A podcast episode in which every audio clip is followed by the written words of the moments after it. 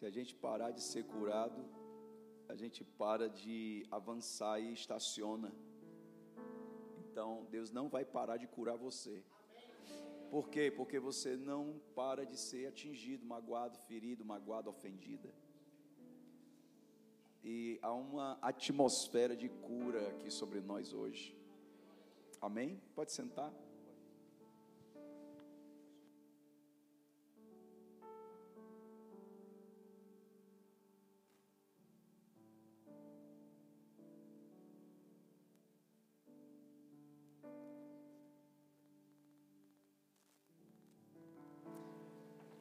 Atmosfera de cura sobre nós aqui essa noite, muito linda e poderosa. E eu acredito que Deus trouxe você aqui para ministrar o seu coração, amém? amém? Lá atrás na mesinha tem café, tem bombons. Eu acho que ainda tem. Tinha uns irmãos que estavam pegando de mão cheia, né? Eu não sei. O irmão olhava e fazia assim: ó, deixa eu ver quantos cabem. É. É não, é porque o irmão traz para compartilhar com os outros. Mas tem bombom lá atrás, tem café, tem água também. É, beba água, hidrate-se, porque faz bem para você, amém? Faz bem para você. É, que manhã linda, hein? Quem esteve aqui essa manhã? Glória a Deus, foi uma manhã muito linda e o que Deus fez nessa manhã foi muito lindo. Foi um verdadeiro discipulado que a gente precisava. Os gigantes vão cair em nome de Jesus. Eles já caíram e nós estamos diante de Deus para viver um novo tempo. Os gigantes internos, os gigantes externos foram hoje denunciados e atingidos e vencidos em nome de Jesus. Amém? No nosso território nós vencemos. E depois que a Manclóvia ministrou essa palavra de discipulado, ela passou um bom tempo ministrando, ungida do Senhor, glória a Deus. Cadê ela? Eu disse que ia falar dela com ela aqui, mas ela está por aí.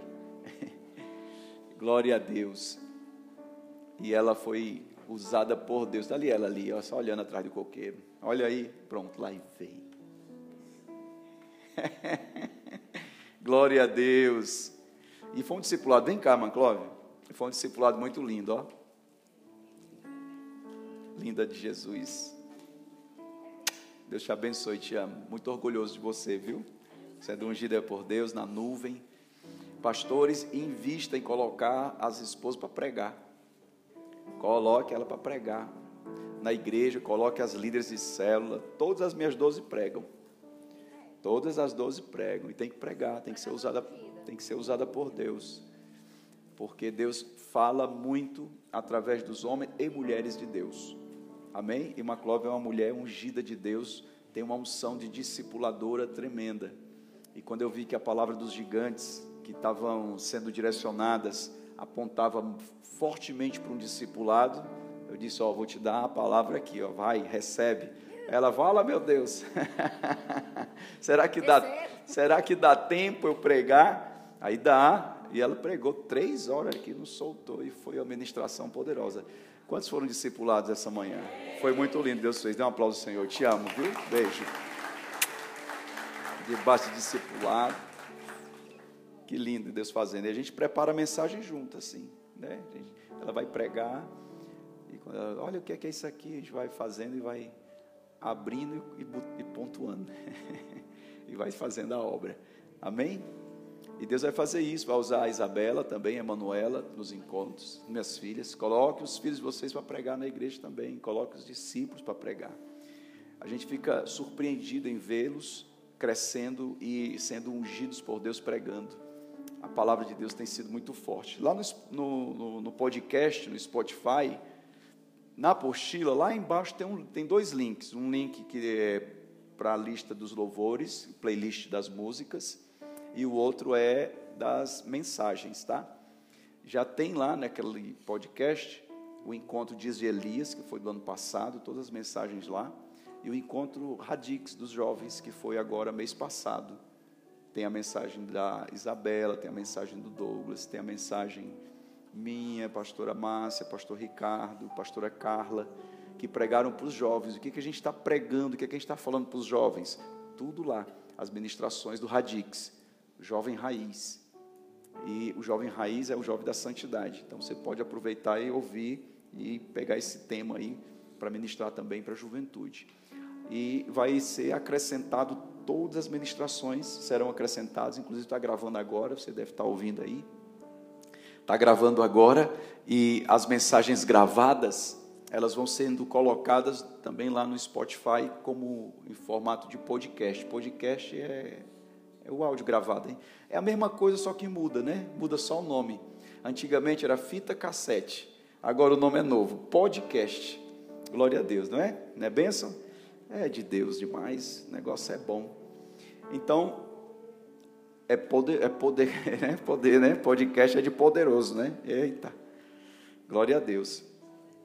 Amém? Então a ministração de agora é a quarta ministração e o tema é o líder curado para o território prometido. Amém? Ministração 4 o líder curado para o território prometido. Salmo 126, versículo 5. Quem está aí, diga amém. Salmo 126, verso 5. A palavra do Senhor vai declarar muito forte uma semente. Existe uma semente que, que você vai ministrar no território da promessa. Ela está aí, ó os que com lágrimas semeiam. Amém? Os que com lágrimas semeiam a semente do quebrantamento. Você está plantando ali com lágrimas o perdão. Você planta ali com lágrimas a busca, o arrependimento, o quebrantamento, é, uma, é um revestimento da semente, ou é uma semente que você planta no seu território. Você vai plantar no seu território essa semente poderosa em nome de Jesus. Diga amém. amém. Muitos crentes tratam tratam o quebrantamento, o choro, olham para ou, ou contemplam o choro, o quebrantamento como algo muito é, difícil de de assimilar. Como assim? Por que chorar? Por que chorar? Por que, que a gente chora no louvor? Por que, que a gente chora na palavra? Por que, que a gente chora nos encontros? Por que chorar? Por que existe o quebrantamento? O que é o quebrantamento na Bíblia? Qual o sentido das lágrimas na Bíblia? A gente então vai ver agora, nessa ministração, o poder que tem do quebrantamento para curar você. Existe uma terapia, na linha de, de, de terapia, só para chorar. A terapia do choro. Você chega no consultório, a pessoa te abraça, começa a chorar com você, e você chora, chora, respira assim, agora eu estou melhor, vou para casa. Eu só queria chorar. Terapia do choro. Pessoas que só querem chorar. O choro, ele, ou o quebrantamento, ele é uma semente que você planta no seu território. Mas o seu território não vai ser o território da lágrima da ofensa somente, da lágrima da dor, da lágrima do, do esquecimento, a lágrima do desamparo, você foi desamparado, desamparada, a lágrima que da desonra, da vergonha que você passou. A sua lágrima, ela vai revestir uma semente poderosa de perdão e o seu território vai trazer alegria para você. O seu território vai trazer alegria para você. Você vai cantar o cântico novo no território e vai sorrir o sorriso novo. Os que com lágrimas semeiam, com júbilos vão colher. Eita, que Deus vai te dar o cântico de alegria e a colheita da tua restituição. Meu Deus, o que não aconteceu nos últimos dois anos vai acontecer nesses seis meses. Eu recebo em nome de Jesus a minha colheita. Eu recebo, Senhor, porque a palavra hoje está dizendo que você vai colher em nome de Jesus. Verso 5 diz que você vai colher com alegria. Dá um sorriso à pessoa ao seu lado e diga assim: ó, você vai colher com muita alegria, prepare-se. Deus vai dar um sorriso novo nos teus lábios e uma dança nova nos teus pés, ó. Eita, Deus poderoso, diga amém. E o verso 6 diz assim: ó, quem sai andando e chorando enquanto semeia, voltará com júbilo, trazendo seus feixes. Diga, essa palavra é para mim. Sabe por quê? Porque você chegou aqui chorando. Você tem caminhado na caminhada do seu ministério chorando. E aí, nos últimos dias, eu tenho atendido muitos pastores, muitos líderes, que estão muito sentidos também na igreja, sentidos no, no que diz respeito ao, ao sentimento, muito ofendidos. Muitos pastores ofendidos, muitos apóstolos, bispos, líderes de célula, maridos ofendidos, esposas ofendidas, filhos ofendidos. A ofensa tem aumentado demais. Está assustador. No mundo secular, sai nos jornais as notícias que aumentou 40% o, os casos de depressão no Brasil, chegando a 30 e poucos por cento de pessoas deprimidas em um, um, um, grupo de, de 100 pessoas. É tipo assim: aqui tem 100 pessoas, 38 a 40 estão sofrendo depressão. Mas depressão é uma doença que ela não tem, ela não tem sintoma. É a mais fácil de esconder. Depressão é uma coisa que a gente esconde, mas esconde que ninguém sabe. Quando vai saber, já explodiu, pá!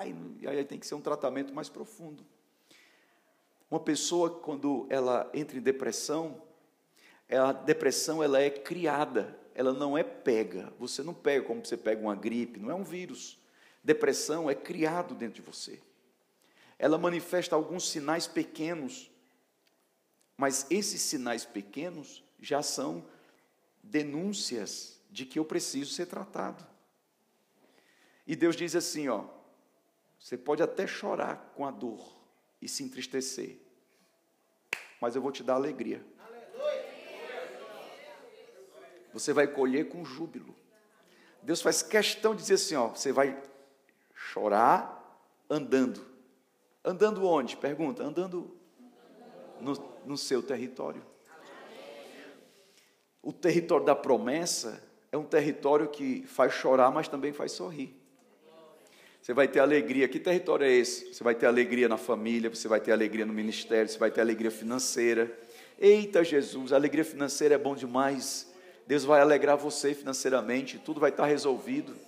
Você vai terminar o ano com todas as contas pagas, sorrindo, chamando o pastor, a pastora, chamando, me chamando lá, dizendo assim: vem aqui em casa comer um peru assado, uma farofa de biscoito, um arroz com passas, não é isso que se come no final do ano? eu digo: eu quero ir, eu vou, estou dentro, vamos comer esse peru assado. Eu não como é cru, mas assado eu como. Glória a Deus, e Deus vai te dar uma alegria nova, uma prosperidade de abundância em nome de Jesus. Você vai me ligar e vai dizer assim: vem passar aqui a ação de graças comigo. Códigos, né? Vem passar aqui a ação de graças comigo, nós vamos comer um peru. Olha aí, ainda vamos para Black Friday, lá no Walmart. Eita Jesus. Amém? Quem recebe? Vai ligar e dizer: pode vir, vem, a gente vai estar junto. Diz amém. amém. Deus vai te dar uma alegria nova em nome de Jesus. Agora diga assim: ó, onde é essa alegria? No teu território. Ou você não está lendo aí? O que é está no versículo 6? Vai andando, chorando. Vai, como é que vai voltar? Versículo 6. Com feixes de alegria nas mãos. Pode escrever isso, que o que tem me feito chorar, Deus vai fazer ou vai usar isso para me fazer sorrir. Tem mulheres que estão chorando no casamento, mas Deus vai fazer você sorrir no seu casamento.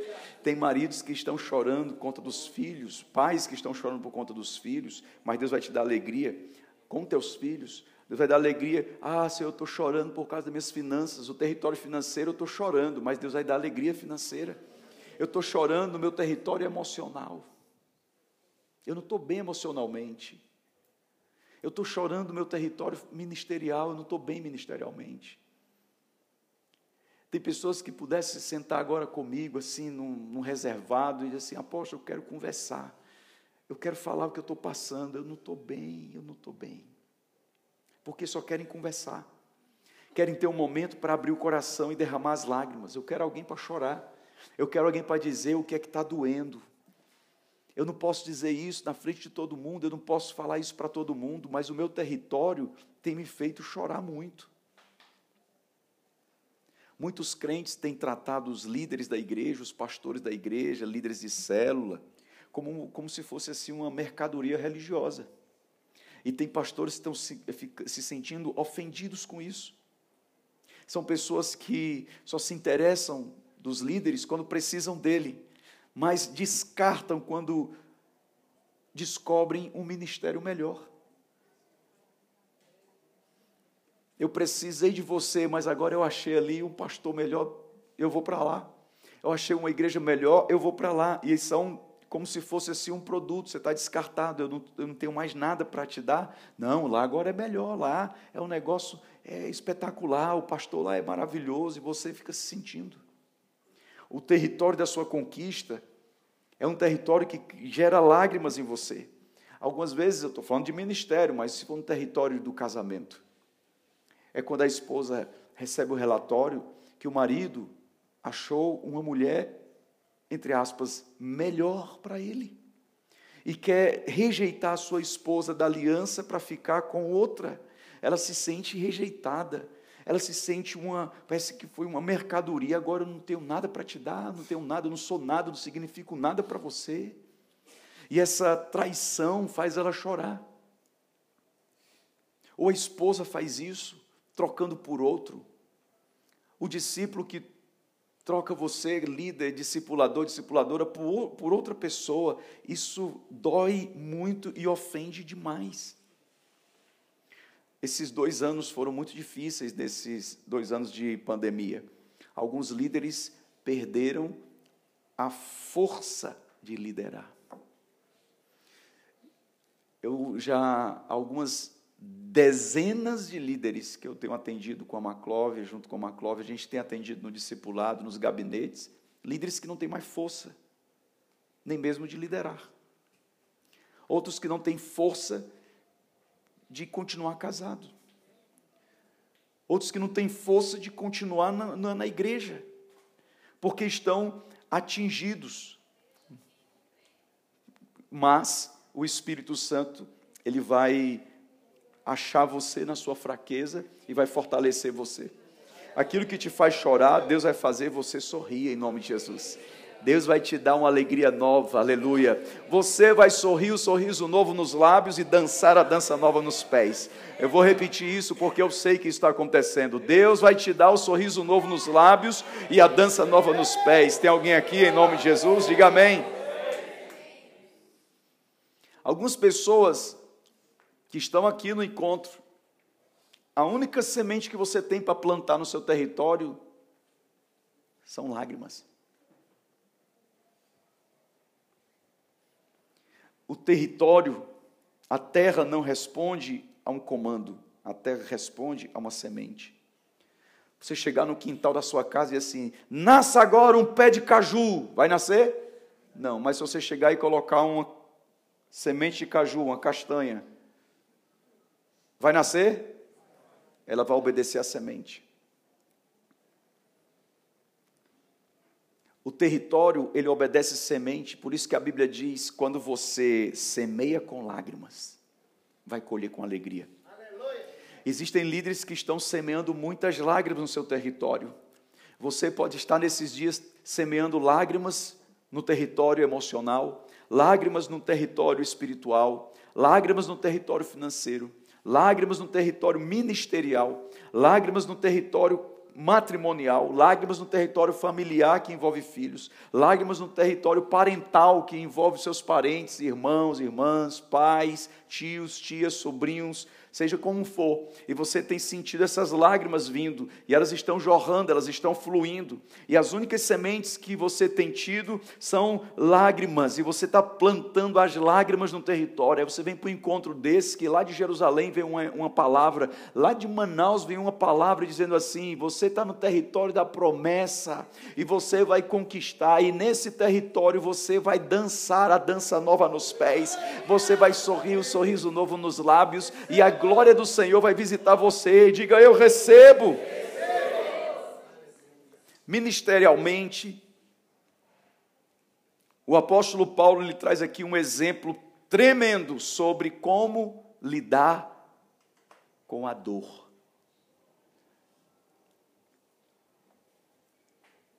Como você tem que lidar com a dor? Como você tem que é, é, ministrar isso em você mesmo. Como você tem que se auto-ministrar. Quem entende isso? Diga amém. Veja, vou ler aqui alguns textos do apóstolo Paulo, 2 Timóteo, capítulo 1, versículo 15. 2 Timóteo 1, 15, o apóstolo Paulo diz assim, ó, vamos ouvir aqui o que ele diz. Você já deve estar ciente. Vai ficar esse negócio aqui branco aqui pendurado aqui. Você já deve estar ciente, obrigado. Você já deve estar ciente. É a Belinha querendo colocar um negócio para ver se melhora aqui o som. Vai ficar isso aqui, ó. Aleluia. O que é isso, pastor? É, é um negócio aqui. Diga amém. Obrigado. Para ver se melhora, né? Você já deve estar ciente de que todos os da província da Ásia me abandonaram. Você diz assim: o apóstolo Paulo é homem de Deus, mas era um homem de dores. Perder uma conquista não é fácil. Toque no ombro do irmão seu lá e diga assim: Eu sei que não é bom, nem é fácil perder uma conquista.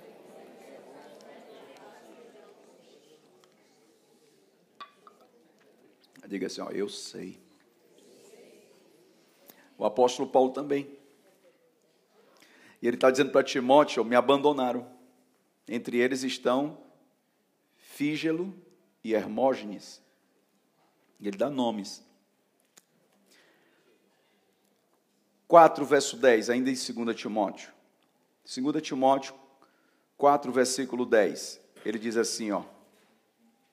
4, 10 porque Demas, tendo amado o presente século, o mundo, me abandonou e se foi para Tessalônica. Crescente foi para Galácia, Tito foi para Dalmácia. Diga, me abandonou. Ser abandonado não é bom, hein? Dói ser abandonado, sim ou não?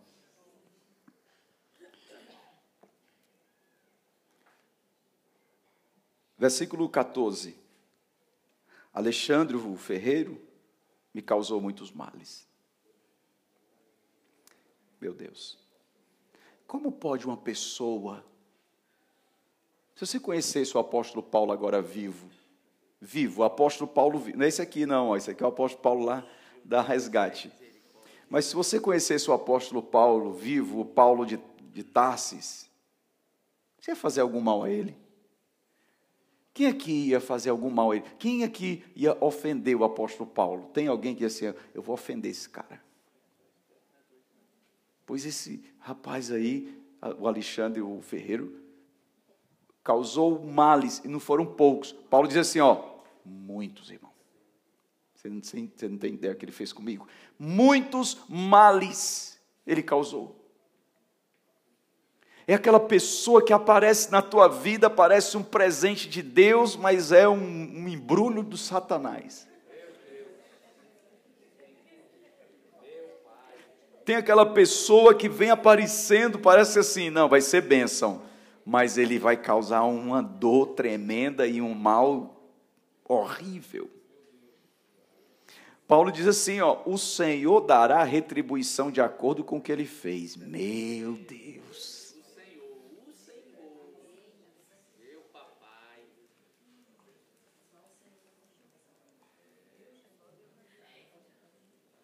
Tome cuidado com ele, você também. Ou seja, ele andava por lá. Sim ou não? Tem gente assim, irmão? Como receber cura enquanto lideramos? Isso aqui demora muito para você aprender, mas eu oro hoje à noite para você aprender hoje e que Deus coloque você no tempo dele. Você vai aprender a receber cura enquanto lidera. Eu vou dizer outra vez, tá? Porque tem curas que só vão acontecer enquanto você está no território da promessa. Enquanto você está liderando, ministrando a sua casa, ministrando seu casamento, ministrando seus filhos, ministrando sua empresa, ministrando sua, sua administrando sua causa financeira, você vai precisar ser curado durante a jornada. A Bíblia diz assim, lá no salmo que a gente leu, andando e chorando. Ou seja, é uma jornada no meu território. Eu tenho que andar e chorar. É, é, é ser ministrado enquanto você lidera. Quem é que lidera alguma vida? Quem é que é líder de alguém? Levanta a mão. Então é com você essa palavra. Paulo ele vai colocar aqui para nós um direcionamento, como receber a cura da alma, a cura interior, enquanto você lidera. Primeiro, reconheça a dor. Fingir que não dói é a pior situação, ou esconder a dor é ainda mais agravante. Reconheça a dor. Dói, dói. Reconheça. Está doendo. Reconheça que isso tem agredido você. O que o apóstolo Paulo fala aqui nesses três versículos é que ele reconhece que tem um, um sentimento que dói nele. Ele diz: Ó, oh, me causou muitos males, isso dói. Olha, Fulano me abandonou, isso não é legal. Eu reconheço, isso não é bom. Esse aqui, ele fez isso comigo, todos lá da Ásia me abandonaram. Eu perdi uma igreja, um ministério, eu perdi uma célula, eu perdi um, um, uma família, eu perdi um, um discipulado, é isso que ele está dizendo. Dói, eu reconheço, isso é uma dor em mim, eu preciso ser acompanhado, eu preciso de ajuda. Líderes que não reconhecem suas dores entrarão em uma rota de colisão mais cedo ou mais tarde. Líderes que não reconhecem suas dores vão ter que reconhecer suas perdas. Tem alguns territórios que você vai perder porque demorou a reconhecer as suas dores.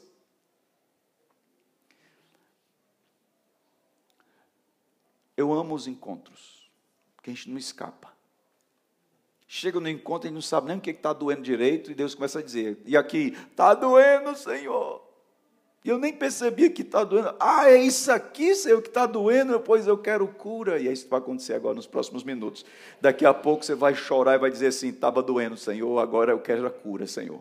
Eu estava aguardando isso aí, eu estava no nível da minha vida, da minha liderança, da minha chamada, eu não queria olhar para essa dor. Não, não está doendo, não. Está doendo, Senhor, e está doendo muito. E eu preciso da tua ajuda. Me ajuda, Senhor. E você vai buscar o socorro e o socorro vai vir. O Senhor vai visitar essa noite com o socorro do alto, e você será visitado pelo socorro do Senhor em nome de Jesus. Será que tem algum crente aqui que precisa?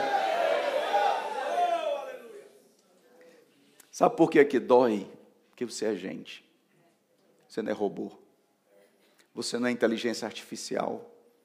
Você não é uma máquina, você não é um celular, você é gente. Dói em você porque você reconhece isso. Dói porque você ama, dói porque você é, tem um bom sentimento.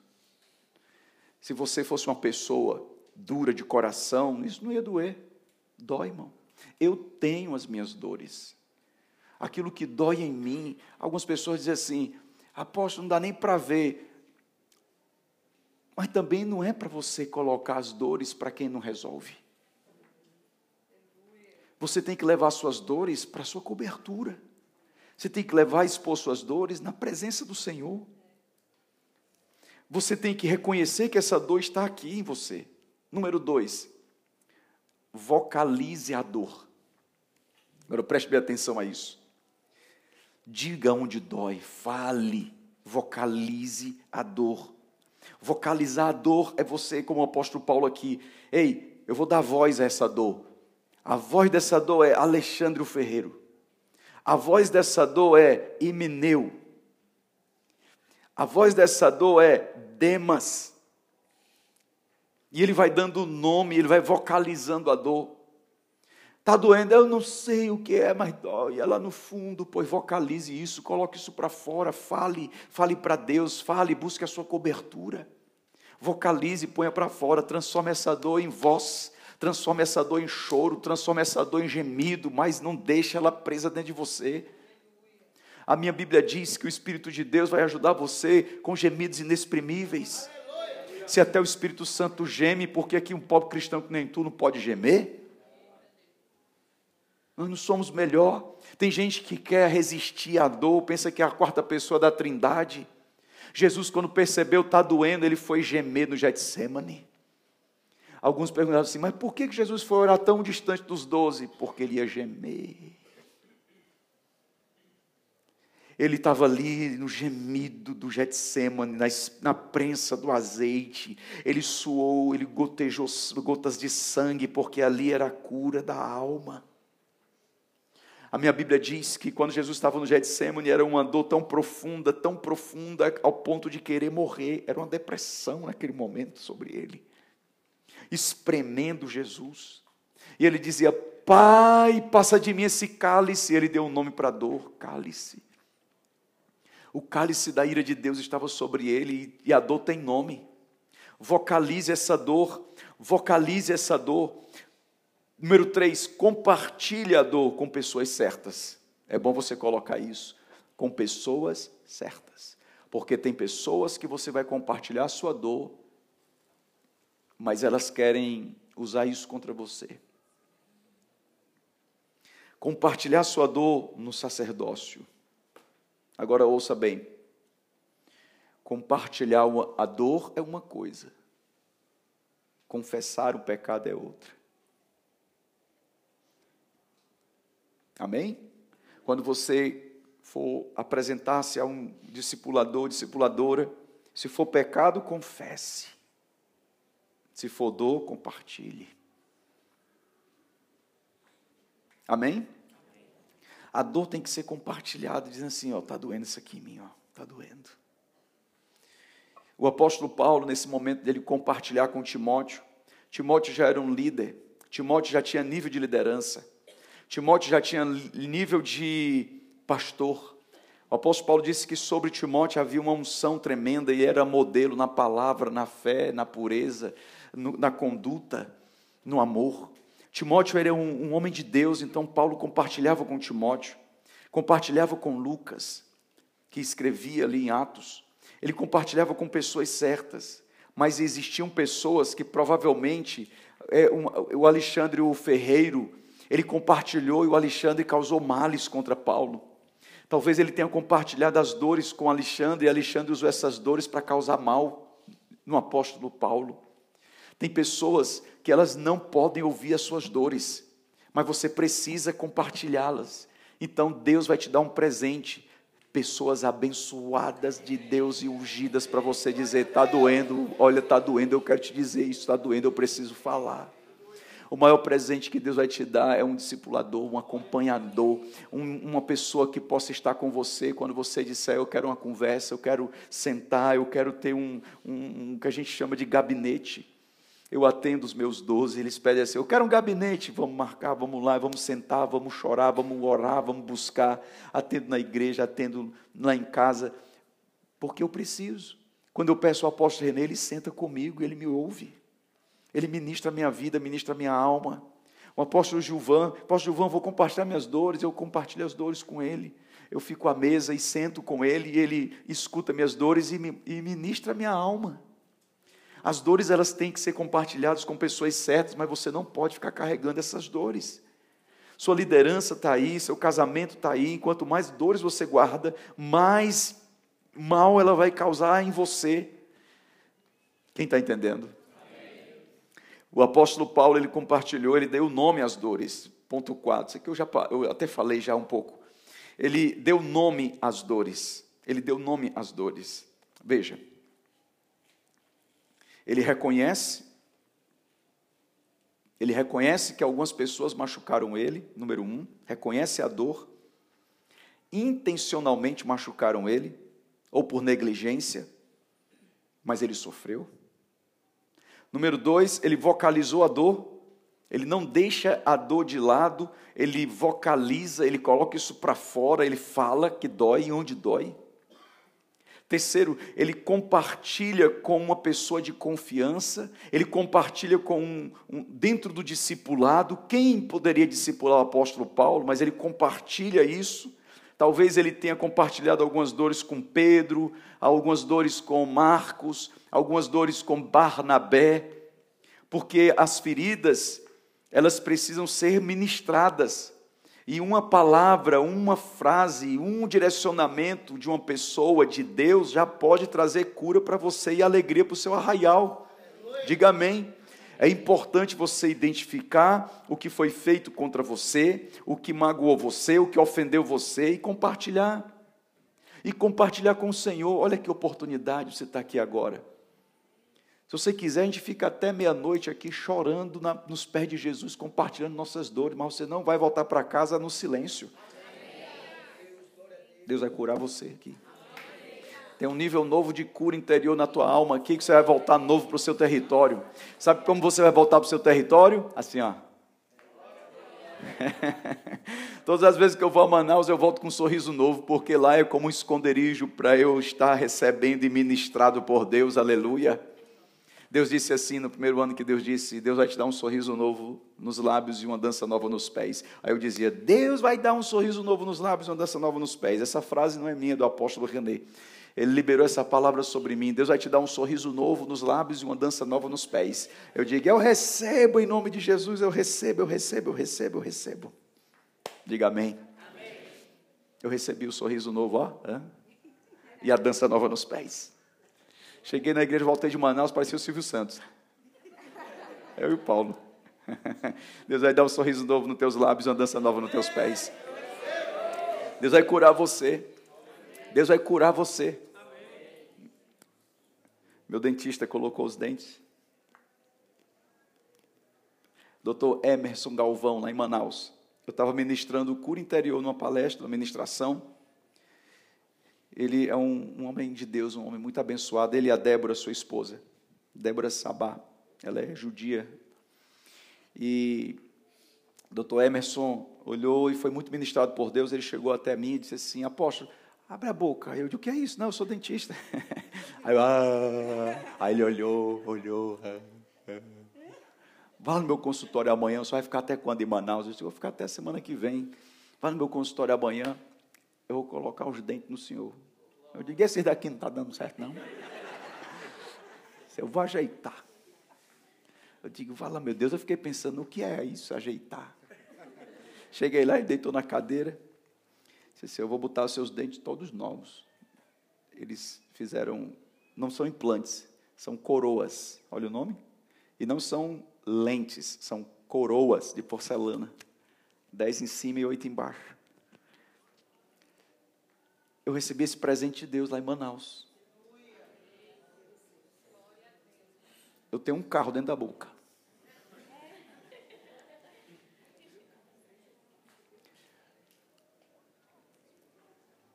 Se eu fosse fazer um dente desse aqui, lá com ele, tá 2.800 um dente, ele disse agora. Tá mais, né? Aumentou muito. Pronto, você trabalha com isso, verdade. Vem da Europa a porcelana fio de, fio de espática. E quanto é um? Um só, né? Fosse fazer hoje. Em pé. Fique em pé, garoto. Se fosse fazer hoje, um dente dá 3,200. Eu tenho 10 em cima e 8 embaixo. E ele me deu de oferta. Olha aqui, ó. Olha aqui, ó. Olha aí, ó. Deus deu esse sorriso novo para ele também, ó. Deus vai dar um sorriso novo para você em nome de Jesus. Tem que andar no líder.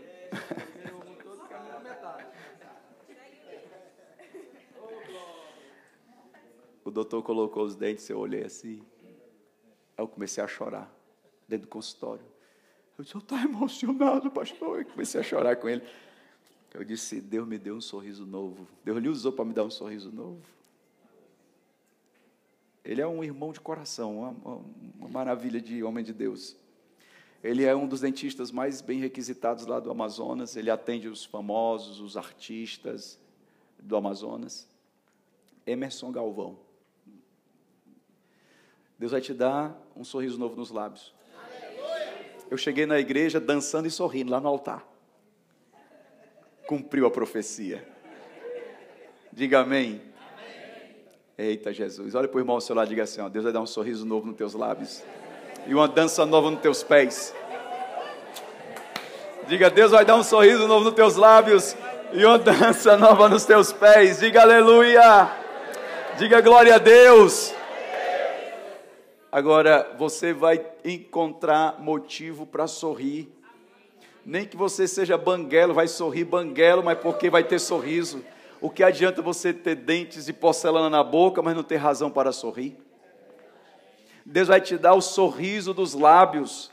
Se vai ser com dente ou sem dente, ou com dente podre ou pendurado, mas vai sorrir, vai dançar em nome de Jesus. Diga eu recebo.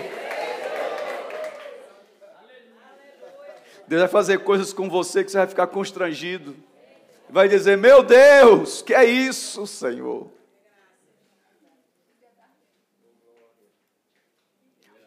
O apóstolo Paulo deu nome à dor. Ele foi transparente sobre a dor. Ele não teve arrodeio. Você vê arrodeio aqui no texto? Ó, oh, causou dor, fez muito mal, e é isso mesmo. Não fica arrodeando. Ele deu nome à dor, ele identificou, ele deu nome, ele não, ele não saiu ali com o negócio de ficar, não, tem um negócio aí que eu estou passando, vai logo de receber, vem para o encontro, diz logo o que é está doendo em você, se jogue no Senhor, se jogue no chão, role para um lado, role para o outro, chore. Eu já chorei ontem à noite, eu já chorei hoje de manhã, quero chorar já, bota logo a música que eu quero chorar. Porque o meu território precisa de sementes de cura as lágrimas do seu território serão lágrimas de cura da alma. Ah, eu vou repetir isso: as lágrimas do teu território serão lágrimas de cura da alma. Quantas vezes eu já banhei esse auditório aqui, ó, do lado de lá, quando o altar era ali, do lado de cá. Quantas vezes eu já banhei essa grama aí fora, deitado com a cara no chão e chorando. E hoje eu venho me alegrando e vendo você aqui como líder. Eu vinha para esse santuário aqui, desse sítio, eu ficava sentado como um discípulo, recebendo a palavra e Deus dizendo: Levantarei você como líder. Aleluia. E eu via isso acontecer. Você vai ser levantado na nova geração, você vai ministrar líderes. Você vai um dia chegar aqui a lugar só para trazer seus discípulos discípulos para pregar e ser usado por Deus em nome de Jesus. Você vai dançar dança nova nos seus pés aqui, ó. Um dia você chorou aqui, outro dia você vai chorar de alegria. E eu chorarei na presença do Senhor, cantando e dançando. Tem algum crente aqui? Tem algum líder que recebe em nome de Jesus? Tem algum líder que recebe em nome de Jesus? Diga eu recebo. As dores têm um propósito. Dê um sentido à sua dor eu perguntava assim: por que, Senhor? Quando eu aprendi e entendi isso, Senhor, para que eu estou passando por isso? O que eu tenho que aprender? Não pergunte o porquê, pergunte para quê. Não pergunte por que, que eu estou passando. Meu Deus, mas por que, Senhor? Não. O que eu tenho que aprender com isso, Senhor?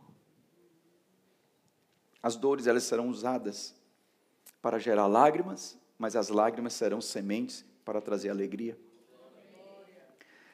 Tudo tem um sentido na vida de quem é homem de Deus e mulher de Deus. Até as dores que você passa, Deus vai transformar em pérolas. Eu fui para Manaus, 2000 e 2008. O encontro da pérola. Foi uma das ministrações mais tremendas. O Mover 2. Quem fez o Mover 2? Eu em Manaus, eu disse assim, eu vou morrer, Senhor. Tá bom, Senhor, eu não aguento mais chorar. E cheguei aqui e trouxe os meus doze para cá, para esse sítio. Vocês vão receber a ministração da pérola. Os meus doze, lembram? Lembra aí? Os doze. A gente estava no altar, era do outro lado ali, não era desse lado, era de lá. Tinha ministração que eu não conseguia nem falar. Eu, eu, eu, eu quero. Chorando. E eu entendi no Mover 2 que toda dor, toda ofensa é para o seu crescimento. Vai transformar em pérola. Que a pérola, ela um dia foi uma ferida. A ostra, quando está aberta, qualquer agressão a ela machuca. Às vezes até a areia passando com a corrente do mar corta e machuca a pérola, um peixe passou, cortou, machucou aquela carninha da pérola, da, da ostra por dentro. Feriu, ela se fecha e ela começa a entrar num processo de cura. E ela libera uma substância que começa a curar aquela ferida e calcificar. E vai ficando uma bolinha. E quando abre, é uma pérola. você ferido na mão de Deus, vai virar um curado, como um tesouro na mão dele. Hoje eu vejo as minhas curas um tesouro. Eu escrevi no livro algumas pequenas porções do que eu vivi como cura da minha alma. Pessoas que leem o livro dizem assim: Meu Deus, aquilo me ajudou tanto, apóstolo. Obrigado por ter colocado isso no livro. Uma vida inabalável. Obrigado, porque aquela cura também me curou. Teve uma pessoa que ligou lá de São Paulo, acho que era São Paulo. Meu Deus, eu fui curado, o que é isso? A minha vida está no livro. Teve uma, uma, uma, pessoa que ganhou o livro de presente, uma enfermeira lá em Messejana. Foi lá na igreja chorando com o livro na mão. Eu vim aqui só lhe dar um abraço. Eu fui curado ali no seu livro a tua ferida vai virar uma pérola na mão de Deus. A tua lágrima virá um feixe de alegria. E eu me alegro com tudo isso. Se apenas uma pessoa viesse voltando dos dois mil livros que a gente vendeu, se uma pessoa dissesse obrigado, isso me curou, já valeu a pena. Agora, dezenas e dezenas de pessoas. Toda semana é, é um, dois na Amazon, o pessoal pede, não sei de onde, sei de onde. Ontem, ontem, agora foi um lá para São Paulo, acho. Deus vai te usar poderosamente, que a tua cura vai trazer muita alegria e você vai se alegrar na presença do Senhor pela cura que você vai viver no seu casamento, com os seus filhos, com as suas finanças, com o seu ministério, com a sua chamada, com a sua maturidade, com o seu novo tempo em nome de Jesus. Prepare-se porque Deus vai levantar você nessa geração para ser um instrumento de cura para muitos em nome de Jesus. Diga eu recebo e diga aleluia e dê um aplauso ao Senhor, meu Deus. Aleluia.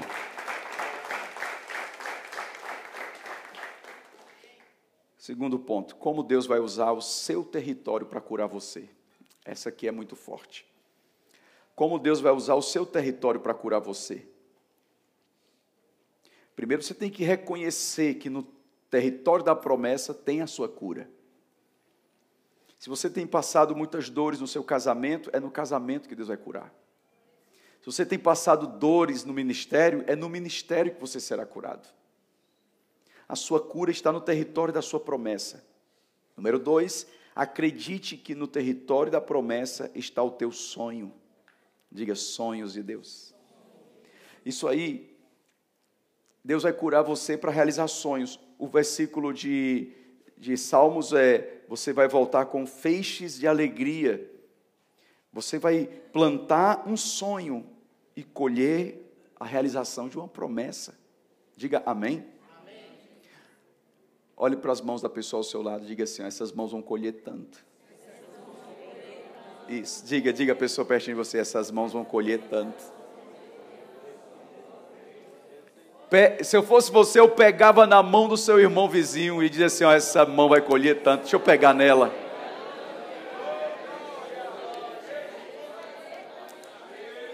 Deixa eu pegar nelas. Essas mãos vão colher tanto, deixa eu pegar nelas.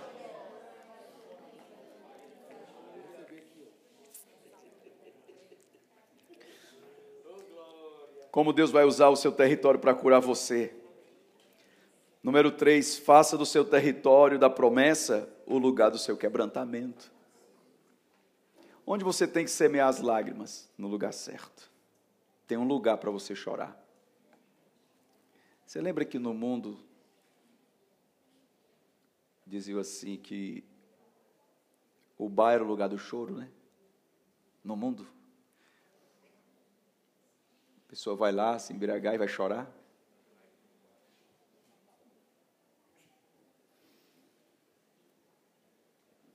Não é assim? Derramar. É, é, tem uma. Olha aí. Deus. Como é a frase? Afogar as mágoas. Aí você é crente, aí afogar onde agora? Ah, tem um lugar para eu chorar. Quem disse que crente não chora? Crente chora mais do que bebo. É ou não é? Eu nunca vi, irmão, uma raça para chorar, bebo. Já entra na igreja chorando. e é beijoqueiro, é verdade. Crente chora mais do que bebo, porque tem onde chorar. E chora, e as suas lágrimas são sementes no território. Onde, onde é a sua dor?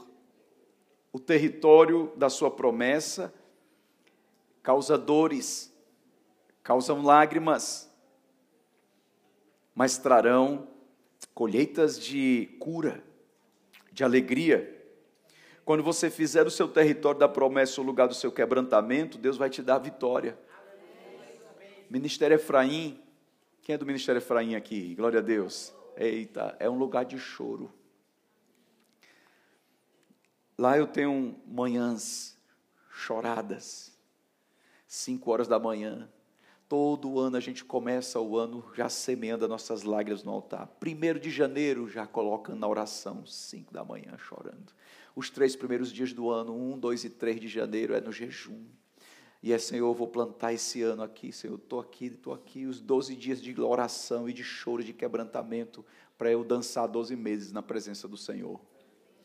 E a gente planta nossas lágrimas em casa, chora nas orações de casa, na oração na ponta da cama, chora na borda da mesa, chora ouvindo a voz de Deus, na, assistindo uma adoração, um louvor na TV, no YouTube, chora nos lugares que você está na sua casa, chora dentro do banheiro, chora em todo lugar, a tua casa será lugar de alegria, quando ela se transforma em momentos de quebrantamento, Deus vai te dar momentos de alegria tremendos no território da tua casa, tem lugar para chorar, vai chorar no território da sua promessa, você vai estar aqui no encontro, você está chorando, e o encontro é um território tremendo de Deus para a tua vida.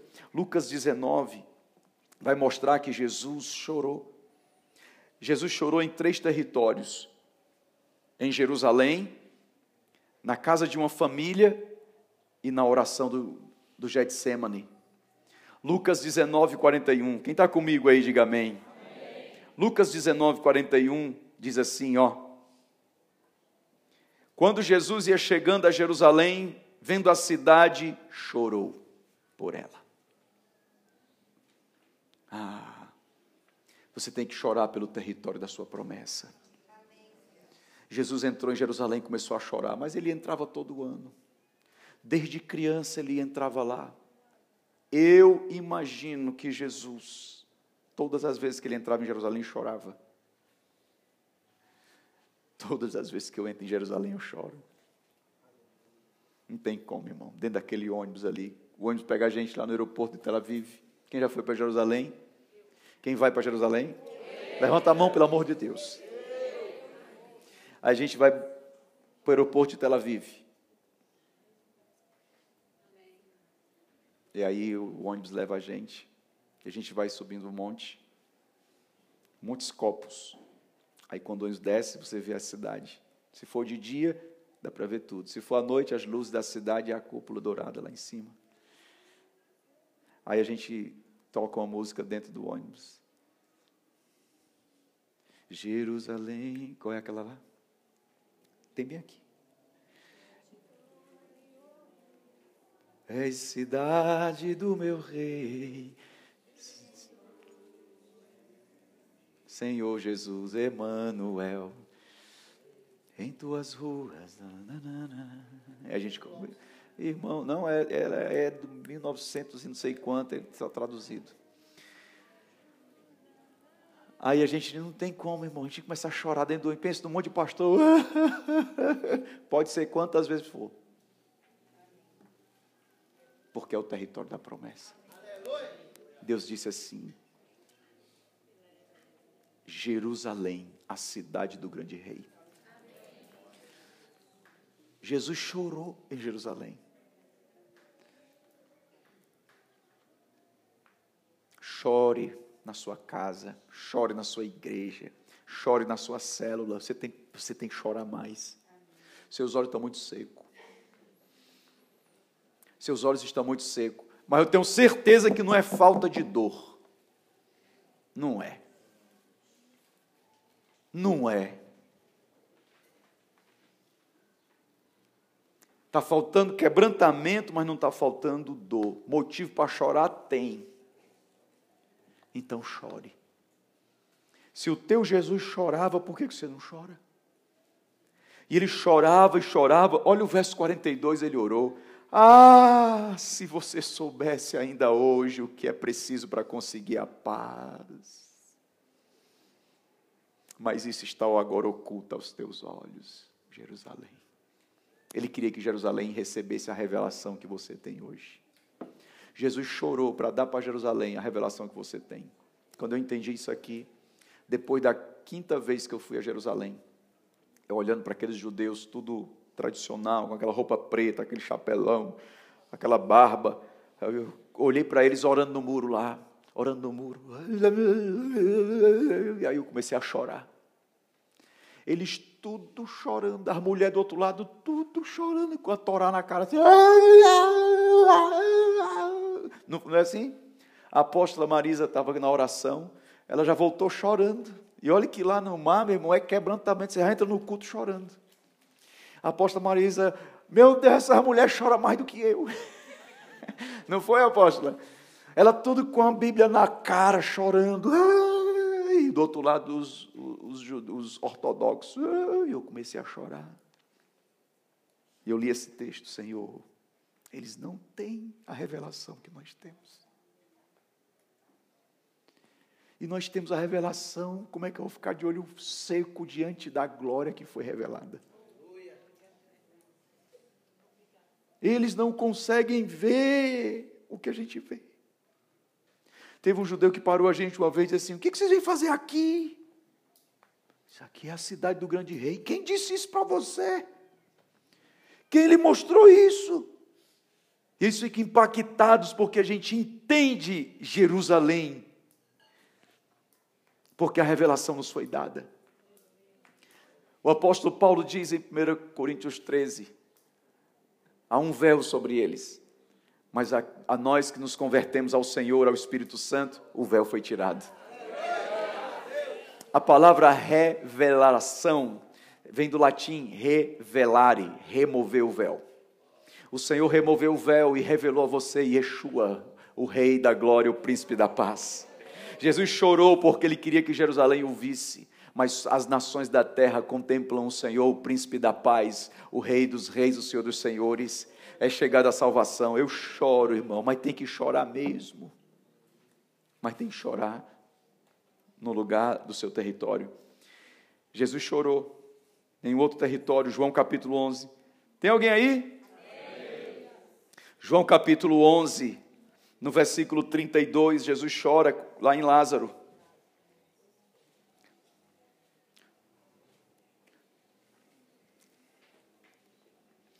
João 32 vai dizer: quando Maria chegou ao lugar onde Jesus estava, ao vê-lo, lançou-se aos pés dele, dizendo: Se o Senhor tivesse aqui, o meu irmão não teria morrido. Quando Jesus viu, 33, que ele, ela chorava e os judeus que o acompanhavam também choravam, agitou-se no espírito e se comoveu. E perguntou: Onde vocês puseram? Eles responderam: Senhor, venha ver. 35. Quem está aí na Bíblia? Verso 35. Jesus chorou.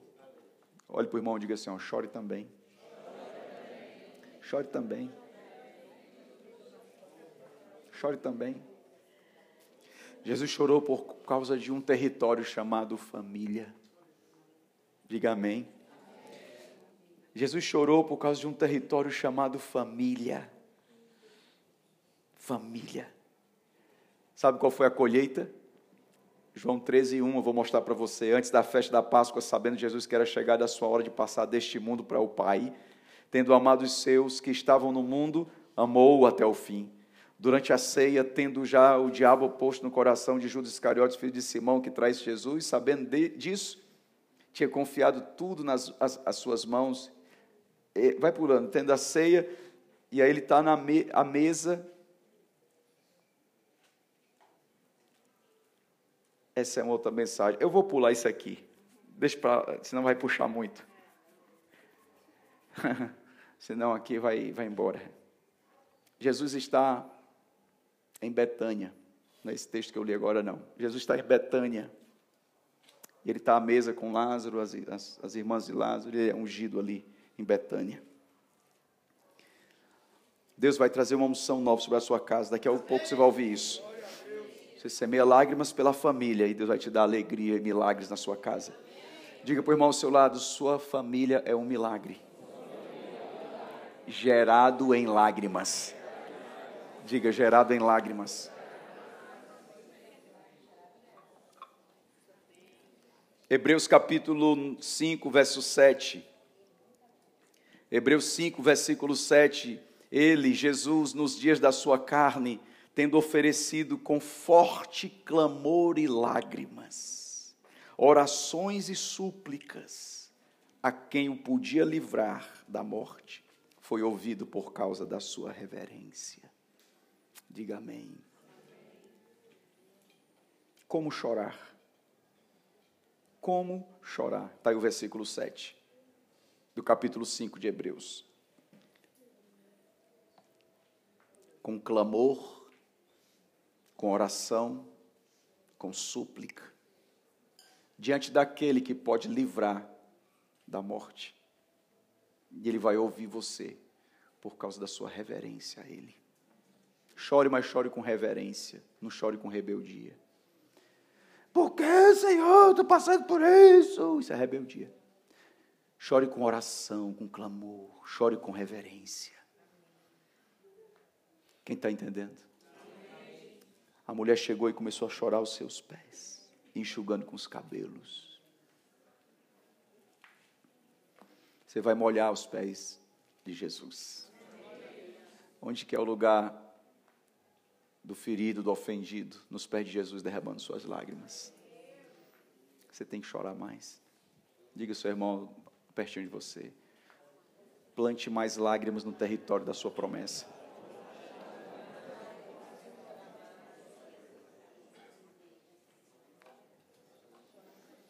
Qual, qual é o choro da cura que será semeado no território da promessa? Vamos terminar falando de José. Gênesis 43. O homem da Bíblia, depois de Jesus, que mais chorou, não é Jeremias. Isso aí é um apelido que foi dado na escola bíblica dominical da Assembleia de Deus. Mas José chorou mais do que ele. Jeremias, o profeta chorão, quem já ouviu isso? Da lamentação e tal, não é assim? José chorou. Gênesis 43,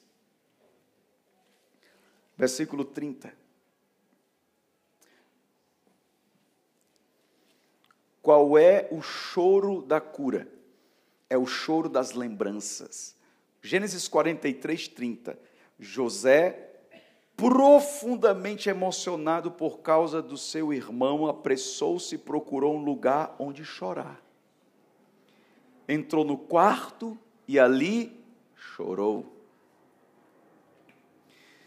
É o choro de lembrança. O que fez ele chorar? Lembrar de tudo que ele viveu e passou. Você tem que trazer a sua lembrança e chorar aquilo que dói. Porque se ainda dói é porque não tem choro. Depois que você chorar essa lembrança, perdoando, liberando perdão, você vai lembrar e vai se alegrar. A lembrança que ainda faz você chorar é porque ainda não foi perdoada, não foi chorada.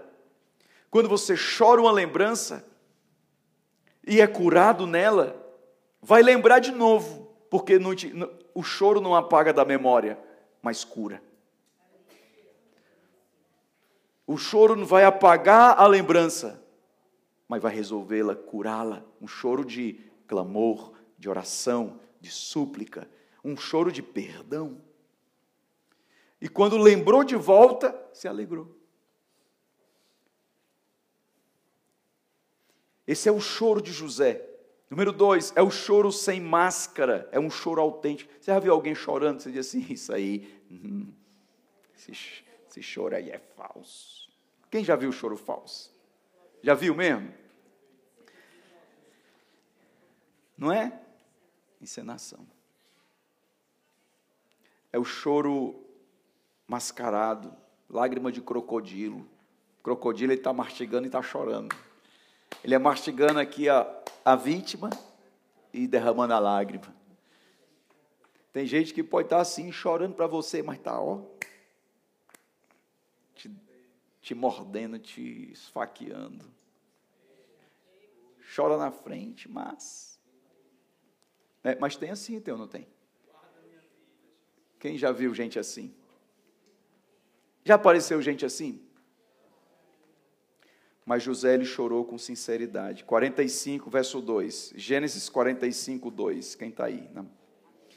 Verso 2 ele diz assim: Levantou uma voz em choro, de maneira que os egípcios o ouviram e também a casa de Faraó. Esse é o choro sem máscara. Ele não escondeu mais. Ele não escondeu mais. Quando você chegou no mundo, você só ia ser uma pessoa saudável se você tivesse chorado. E o médico dizia assim: chora, chora, chora. Passou um vídeo agora no jornal.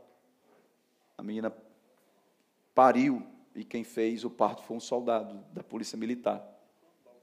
Dentro de um, uma balsa, sei lá o que foi, é. A mulher aqui, ó, já com o menino do lado de fora, o cordão umbilical aqui. O soldado pegou e ficou.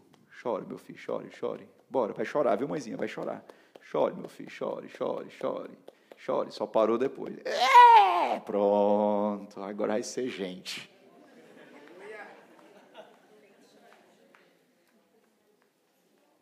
Tu ficar assim, ó.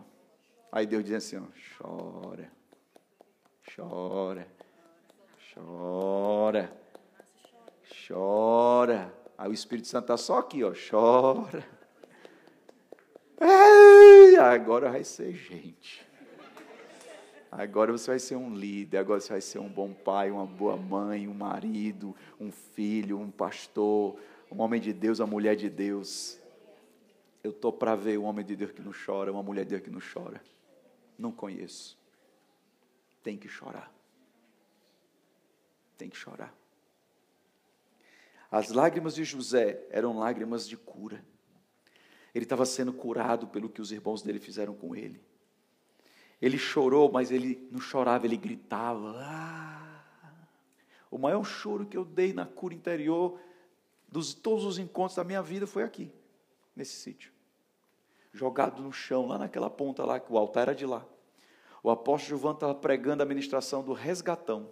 Quem estava no resgatão? Acho que o Douglas, o André, o Júnior, o Eucleciano, Patrícia, Carleane, Carla.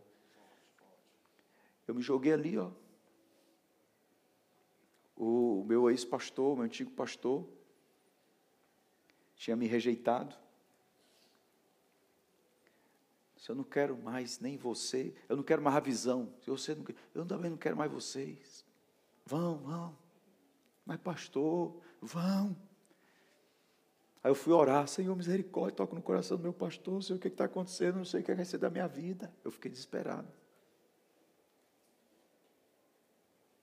Eu fui lá na casa dele, eu cheguei no portão, ele abriu o portão e disse, o que, é que você quer aqui? Eu, pastor, pelo amor de Deus, caminha há 10 anos. Não, não quero nem você. Ah, procurar o René Terra Nova.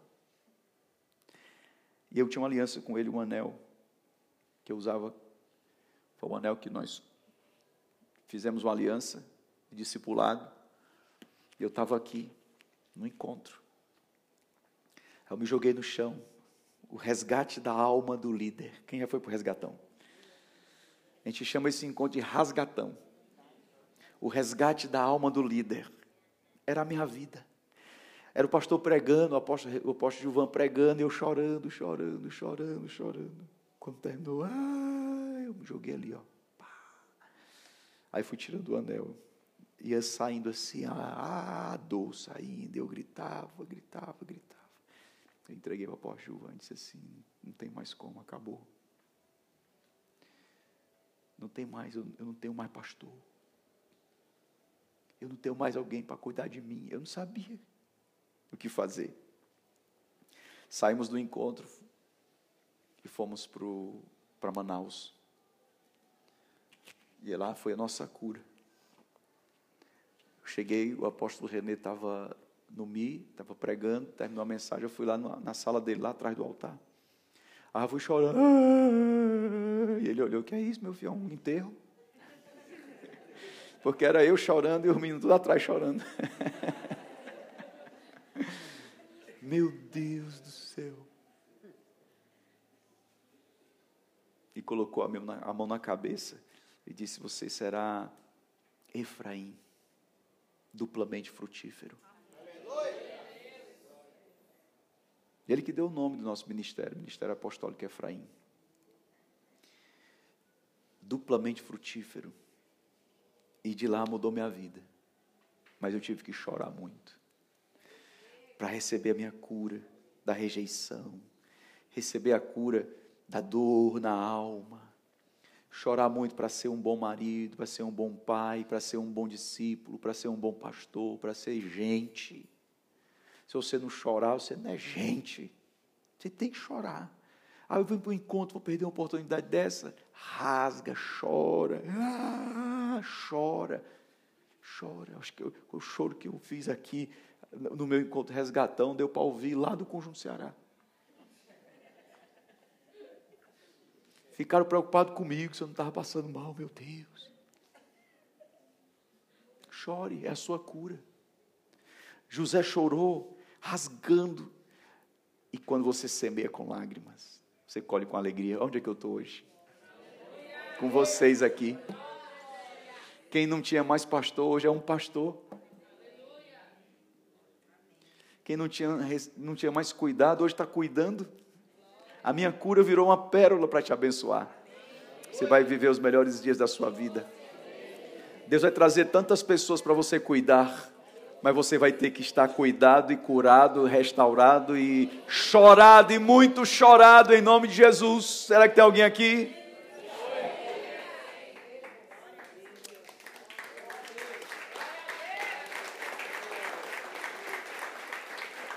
Gênesis 45, verso 15. Meu Deus, o homem vai chorar de novo. Verso 15: José beijou todos os seus irmãos e chorou, abraçado com eles. Depois os seus irmãos falaram com ele. Esse meu pastor, o mundo deu voltas. A gente ficou fazendo a visão, o discipulado, a igreja foi crescendo, crescendo, crescendo. Esse meu antigo pastor caiu, traiu a esposa, perdeu o ministério, perdeu a igreja, perdeu o casamento, perdeu o coração dos filhos, ao ponto dos filhos casarem e não chamar nenhum pai para ir para o casamento, de tanta decepção com ele. virou uma vergonha no, no território, no conjunto Ceará, em Fortaleza. Foi o primeiro coordenador da visão do Estado, do Ceará, na visão dos doze. Foi o que trouxe o apóstolo René para cá, para o Ceará. Me abençoou muito, só me fez bem, irmão. Só me fez bem. E aí ele foi, entrou em devaneios, devaneios, devaneios, devaneios. Quando foi 2006, a gente saiu da, igreja, saiu da igreja lá e começou o Ministério Efraim, debaixo do pastorado do apóstolo René, do meu, do meu mentor. 2007, 2008, 2009, 2010, vamos para Zé Bastos, 2011, 2012, 14, 2014. 2014, recebo um telefonema. Eu atendo, Shalom, Houston, ele, meu filho, eu quero falar com você. Pastor, reconheci a voz dele. Mas é claro, onde é que soltar? Eu só sabia das notícias. Venha aqui em casa, vou lhe receber. Corri, Maclóvia. Pastor Henrique está vindo aí. Quem? Pastor Henrique Jorge. Como assim? Pastor Henrique Jorge ligou para mim aqui, está vindo aqui agora, ele está bem na esquina. Esquenta aí, termina o almoço. Ele vai almoçar agora, vai dar meio-dia. Eu desci no apartamento, fui lá na portaria. Eu vi assim, depois de 7, 8, 9, 10, 11, 12, 13, 14, isso. Depois de sete anos. Ele olhado assim, aquela pessoa envelhecida, destruída, sem ministério, sem casamento, sem reputação, sem unção. Ele olhou e começou a chorar, e eu comecei a chorar, e dei um abraço dele, a gente ficou chorando, e o porteiro do prédio olhando. E a gente, oh, pastor, eu te amo, pastor, me perdoe. Ele, me perdoe eu, meu filho, pelo que eu fiz com você. E a gente se reconciliou chorando nesse choro aqui. Ah, irmão, o choro da reconciliação. E a gente começou a chorar, eu subi, Fui no apartamento, a Virga começou a chorar também. Ele sentou e almoçou na minha mesa. Viu minhas filhas, acho que ele viu as meninas. Disse, Meu Deus, como você está bem. Disse, pastor, eu quero agradecer, porque tudo foi uma semente que o Senhor plantou na minha vida. Nós separamos o caminho, mas hoje o Senhor nos uniu e não há nada contra nós aqui. O Senhor está liberado e eu peço também para o Senhor, me perdoe eu fiz uma semente, eu abençoei ele com a oferta. Oramos juntos e fomos para ele assim: o senhor tem que ir lá no culto agora, lá na minha igreja. O senhor ver o que foi que Deus fez. Aí um domingo à noite, eu disse: Igreja do Avivamento, a igreja estava lotada. Quem estava lá? Igreja do Avivamento, hoje eu quero apresentar uma pessoa para vocês. Meu Deus, não sei se eu aguento. O meu primeiro pastor, ele veio. E a gente se abraçou no altar e começou a chorar e disse: Igreja, esse foi o meu primeiro pastor. Eu estou aqui por causa dele. Ele orou e abençoou a nossa vida. E está liberado. Um dia eu chorei aqui, depois chorei com alegria com ele. Você não tem que carregar mágoa de ninguém. Você não tem que carregar mágoa de ninguém o seu passado vai ser resolvido com lágrimas de perdão. Não tem que ficar carregando argumento, não tem que ficar chateado com ninguém, seja quem for. Libera. Você tem muito que ser usado por Deus no ministério. Se eu tivesse ficado amargurado, se eu tivesse ficado é, um líder ranzinza, horrível, eu não sei nem se eu estava aqui. O que me trouxe até aqui foi a, o processo de cura do Espírito Santo de Deus na minha vida. Se você se submeter ao processo de cura de Deus na sua vida, Deus vai lhe levar longe. Deus levou José. Um dia os irmãos dele jogaram ele no poço. E outro dia, quando ele viu o irmão dele, meu Deus, o homem é um líder, olha o ministério dele. E os irmãos se agarraram com ele e começaram a chorar e pedir perdão. E José beijou cada um. Você vai beijar aqueles que fizeram mal a você. Beijou, abraçado com eles e chorava. Meu Deus. Esse é o choro da reconciliação.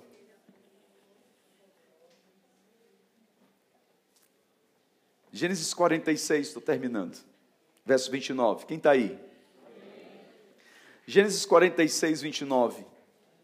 Então José aprontou sua carruagem e foi ao encontro de Israel, seu pai, a Gozém. Apresentou-se, lançou-se ao pescoço do pai e chorou assim longo tempo. Tá aí, irmão, quero é ver quem é que chora mais do que José na Bíblia. Ela está chorando de novo. A gente vê assim, José, o governador do Egito, mas não quer chorar o que ele chorava. Quer prosperar como José prosperou, mas não quer chorar como José chorou.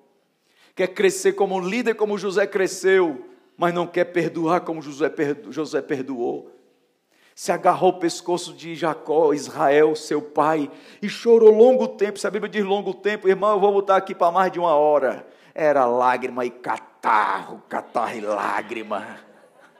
Ah, meu Deus, não sei se era catarro de Israel sobre ele, ou se era catarro de José sobre Israel, mas pense num catarro ungido.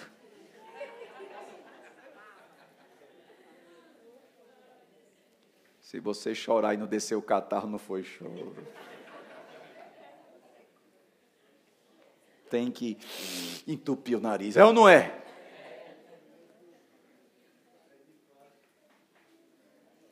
Quem está entendendo? Deus vai fazer você um líder chorando mas vai chorar no território certo, o território da promessa. Vai chorar pelo motivo certo, assim como Jesus está lá em Hebreus, chorou com clamor e súplica. Ele chorou, mas com reverência ao Senhor, aleluia. Deus vai te dar lágrimas que vão levar você a uma colheita tremenda. José sonhou com trigo, mas ele, ele Deus não mostrou para ele que ele tinha que semear com lágrimas para colher os trigos que Deus tinha mostrado no sonho. Deus vai te dar sonho, irmão, eu tenho um sonho. Alguns líderes aqui sabem os sonhos que a gente tem. Eu tenho sonhos. Mas eu sei que para chegar até lá eu vou ter que plantar lágrimas. Eu tenho que passar por muitas curas ainda. Mas, pastor, você é curado? Eu sei, mas tem cura ainda, é muita cura, irmão, é muita cura. Pode botar encontro. Quando chega encontro assim, eu digo, bota logo a música, eu quero chorar. Prega logo a palavra que eu quero chorar é muita cura. José chorou, chorou, agarrado ao pescoço do pai. E o pai disse assim: Ah, José, agora já posso morrer, porque eu vi o seu rosto, meu filho, e eu sei que você ainda está vivo. Meu Deus, diga amém. Aí José viu o choro do seu pai e o seu pai se despedindo dele. Gênesis 50, verso 1 diz que Israel morreu. E todo o Egito parou para honrar Israel. Então José se lançou sobre o rosto de seu pai e chorou sobre ele e o beijou. Lá está José chorando de novo agora se despedindo do seu pai. Essa cura aí, ó, é forte. O choro de despedida é uma das curas mais tremendas. É o choro da despedida.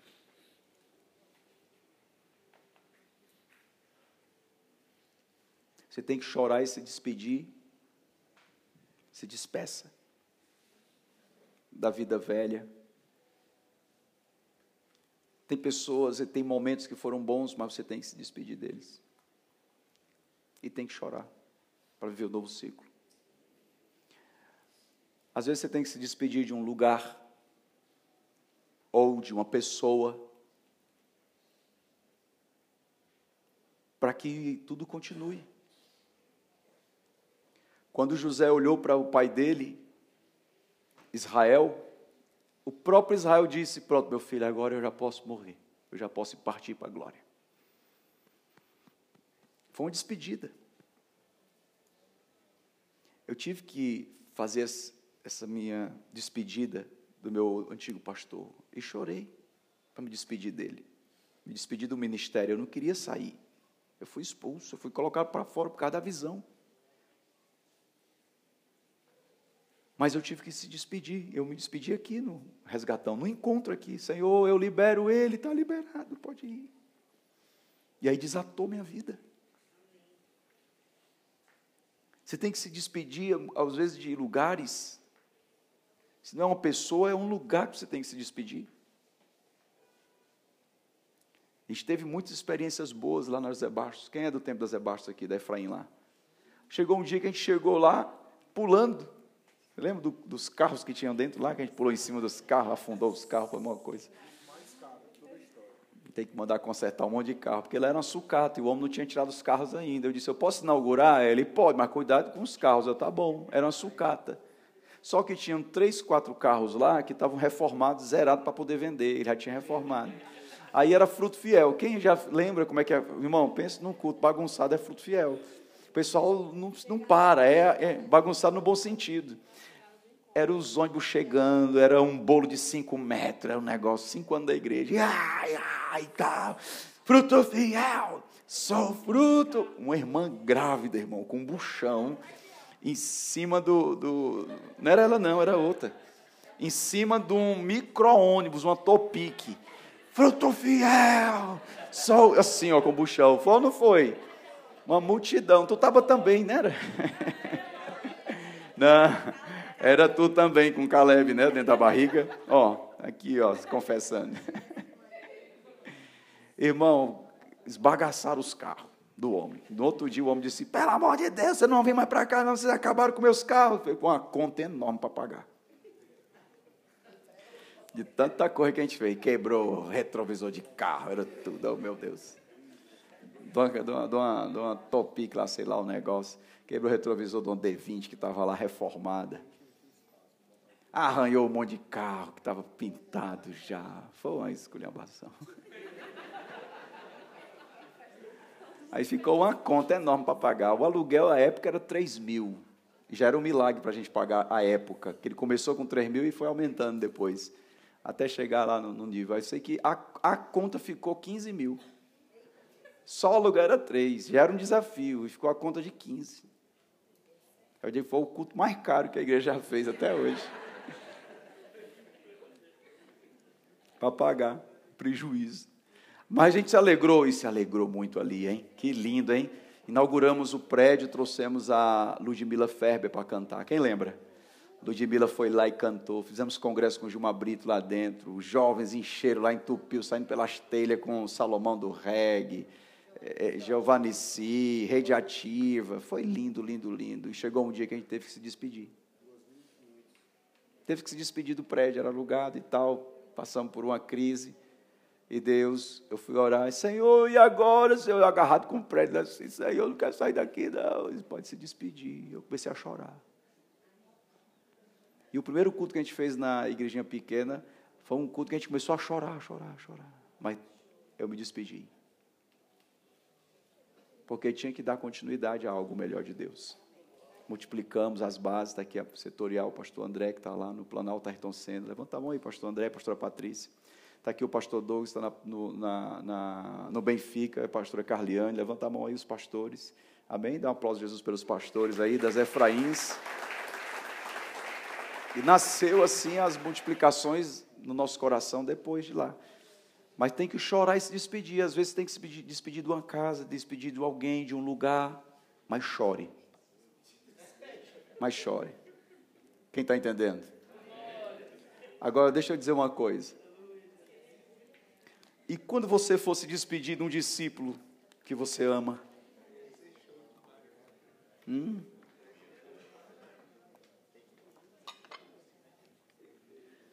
Quem já perdeu o discípulo? O apóstolo Paulo disse assim: me abandonou.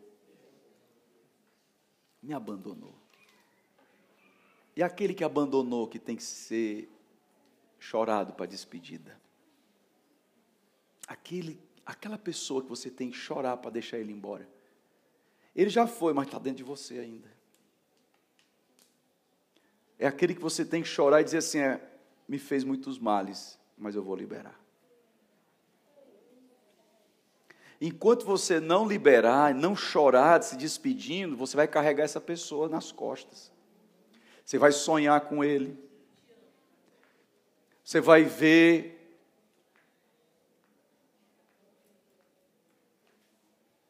Vai ver a pessoa. Eu já perdi discípulos, pastores, mas eu, eu tive que me despedir. E era nos encontros, Manaus, Israel, chorando segurava a mão da Macló, começava a chorar, amém, está liberado, perdoado, eu amo, deixa ele ir. Que Deus abençoe, começava a orar, abençoe. Mas enquanto você segura, eu estou pregando domingo aqui na igreja, aí eu vi uma pessoa chegando e parecia, parecia, eu ficava olhando se não era. Parece, mas não é, mas não é. Porque você vê a pessoa. Enquanto você não chorar para se despedir, a pessoa fica dentro de você, você vê porque está dentro de você. E é muita cura você se despedir de quem lhe fez uma ofensa, quem lhe ofendeu. Jesus estava na cruz. Ele disse: Pai, perdoa-lhes, porque não sabem o que fazem. Ali estava se despedindo, mas se despediu com perdão. Enquanto você não liberar um choro de perdão, e se despedir dessa pessoa que lhe magoou, que lhe distratou, que lhe fez mal, que lhe ofendeu, você vai ficar carregando ela e fazendo mal, fazendo mal. Paulo diz assim: no, no passado, me causou muitos males, hoje não causa mais, porque está liberado.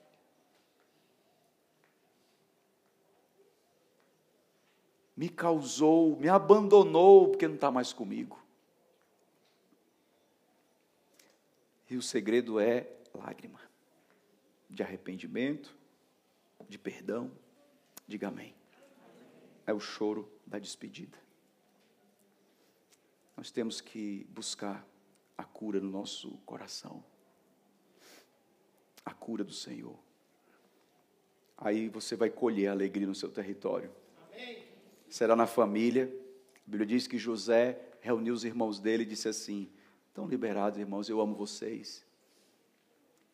Eu vou cuidar de vocês todos. E Deus vai te dar uma unção.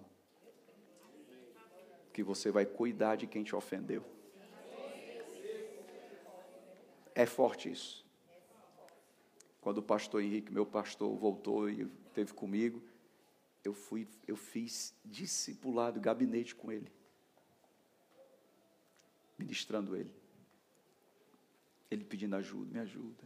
E eu discipulando, perdão, fazendo ministração na sala da igreja. A pessoa que te ofende, um dia você vai precisar estar curado para recebê-la de volta.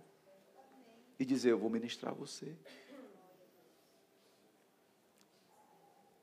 E essa pessoa vai beber das águas de cura que está sobre tua vida essa pessoa vai se alimentar do pão da, da vida que está em você. Diga, eu recebo. Será uma colheita de saúde. José viveu 120 anos. Um magoado não vive isso tudo, irmão. Morre de pressão alta. Morre de, de, de, de câncer. Tem câncer que dá na pessoa, o médico diz, é emocional. É ou não é? Quem já ouviu isso? Por quê? Porque é muita amargura tem pessoas que entram no Alzheimer. Você sabe qual é o maior causador de Alzheimer? Mágoa. Quanto mais guarda a mágoa, mais atinge uma parte do cérebro que vai causando Alzheimer. O esquecimento. E a pessoa volta para a idade que ela foi traumatizada. Tem idosos que ficam na idade da criança, porque foi ali que ela foi traumatizada e tem um argumento ali. Ela começa a ver pessoas da idade de criança dentro de casa, mas por quê? Porque ela ainda carrega aquelas pessoas que magoaram ela. A mágoa, ela adoece por dentro. Ela destrói você. E você tem que liberar. Você tem que perdoar, você tem que chorar o choro da dor, dá nome a essa dor, é fulano de tal, é ciclano, foi Beltrano, Senhor. E dizer, dizer no espírito, mas dizer com toda reverência, dizer com súplica e lágrimas. Não tem como perdoar, você, preste bem atenção a isso, porque isso é revelação. Você não perdoa a dor, você perdoa a pessoa. Ah, o, o Francisco me ofendeu. Ah, Francisco, eu perdoo o que você fez. Eu perdoo você que fez isso. Senhor, eu perdoo Francisco. Eu perdoo o tapa que ele me deu. Tapa, ninguém perdoa tapa, perdoa quem deu o tapa. Você tem que dizer: Eu perdoo Fulano, Senhor, que me ofendeu com isso, isso e isso. Você que foi ofendido, você que já foi magoado, magoada. Às vezes assim, mas esse assunto eu já tratei, trata de novo. E, abre, e vai de novo, e, e abre de novo o, o, o coração, e vê, está doendo, chora. Se vem um choro, deixa vir, e diz: está perdoado, está liberado. E aí você vai colher a sua promessa. Diga: Eu recebo. Sabe qual era o desejo de José? Que quando ele morresse no Egito, levasse os ossos dele para a terra da promessa. Quando eu morrer, ele fez que todos jurassem: jurem pelo Senhor, quando eu morrer, vocês vão levar os meus ossos daqui e me enterrarão na terra da promessa, em Israel. E a Bíblia diz em Êxodo 13 que Moisés pegou os ossos de José no Êxodo e trouxe. 40 anos, irmão, esse povo carregando os ossos do homem. Sarcófago eu fui no Egito e vimos lá os sarcófagos, como é que é. Do Tutankhamon, lá no, no, no Museu do Egito. Eles, eita, fizeram isso com José, um sarcófago. Mas por que não está no Egito? Porque ele disse: me leve daqui para a terra da promessa. Eu não vou ficar aqui. E os ossos dele foram 40 anos no deserto, o povo carregando aqueles ossos. Quando Josué entrou na terra da promessa, a Bíblia diz que Josué enterrou os ossos de José na terra prometida. Meu Deus. Meu Deus. O que você chora agora, irmão? Teus filhos vão colher a colheita da bênção. Você pode estar chorando agora. Chore e se arrependa hoje, para que a colheita também venha nas suas gerações, os seus filhos, filhos dos teus filhos. O choro que você chore agora, que seus filhos não chorem lá na frente. Se você guardar em mágoa, a mágoa ela se potencial, ela é potencializada e passa para os filhos, e dos filhos para os filhos dos filhos, e as perebas vão se multiplicando. Mas se você é curado, a bênção passa de geração em geração.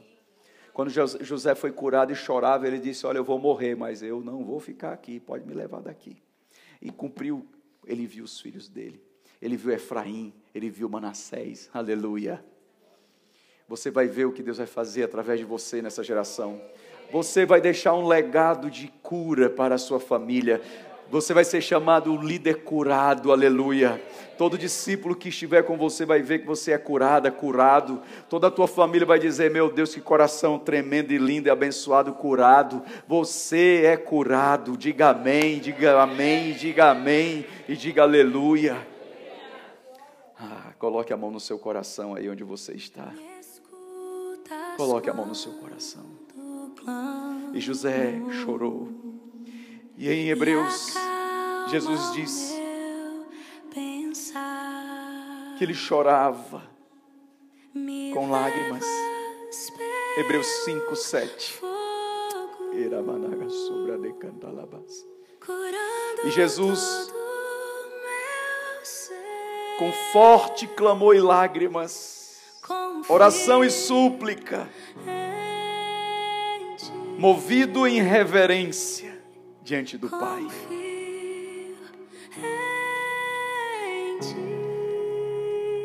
Chore.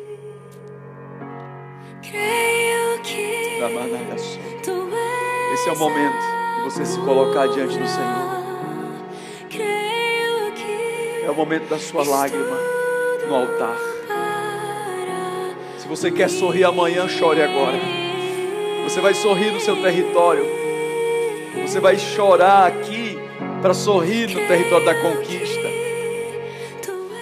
José chorou no Egito, mas trouxe alegria aos seus filhos, Efraim e Manassés, na terra da promessa. Chore, para que as suas gerações tenham a promessa do Senhor. Jesus, eu preciso de ti, Senhor. Me dá um coração quebrantado na tua presença, Pai. Me dá um coração quebrantado em cura, Senhor. Me dá lágrimas, lágrimas de perdão. Escuta, Senhor, meu clamor em lágrimas. Escuta, Senhor. Escuta minhas lágrimas. Eu planto-as diante de ti, Senhor.